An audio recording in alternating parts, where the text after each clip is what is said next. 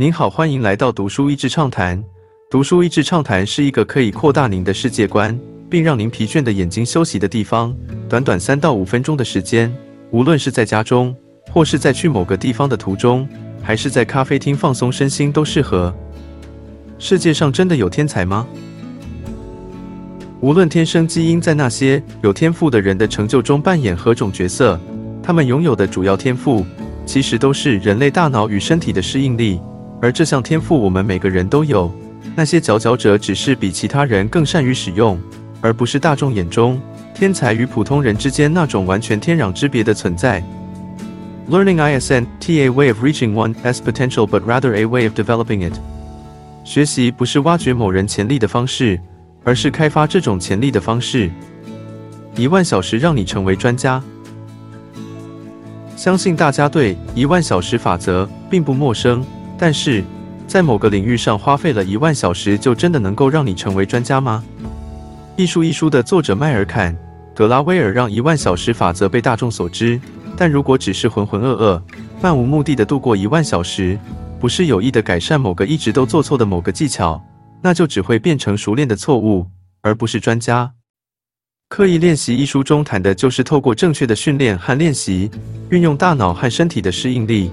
创造出以其他方式无法拥有的才能，才能是能够创造出来的带着中心的渴望，下功夫去做，表现便会有所改善，持续努力就会达到目标。这是错的，虽然努力并没有错，但是往错误的目标踏出的脚步不会让你接近终点。投注足够的时间，并以正确的方式练习，才能有所进步。这就是刻意练习的意义。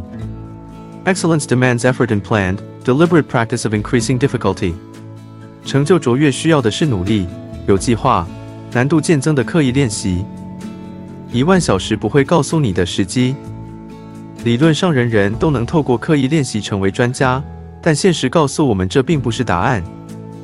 努力虽然是必要的元素之一，只要有办法有效的练习一万个小时，有一定天分的人几乎都可以磨练成强者。但实际上，并不是所有有天分的人都有机会能够大量练习。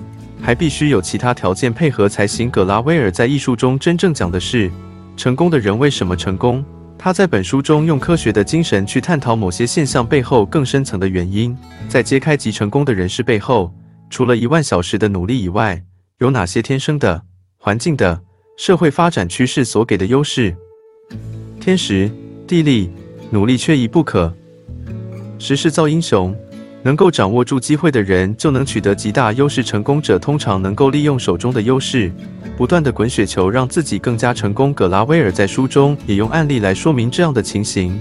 以冰球选手为例，许多选手都是从少年联盟一路打上来的，而少年联盟是以每年一月一日作为分隔，也就是从当年的小选手里面选出强者加入到培训队里，这就导致出生月份越早的小孩会比年底的多上几乎一岁。也就拥有比较多的时间长成体型较大、拥有相对优势的选手，进而比较容易被选进队伍里开始培训。但这不是一定的，依然有选手透过更加出色的表现力压有出生优势的选手，成功挤进培训队，能够掌握即将到来的机会，才能够走上真正成功的道路。If you think talent is born to have, that's just another way to say you give up。一旦假设某件事情是天生的，等于告诉自己对此束手无策。今天的内容就到此为止了，十分感谢大家收听《读书益智畅谈》节目。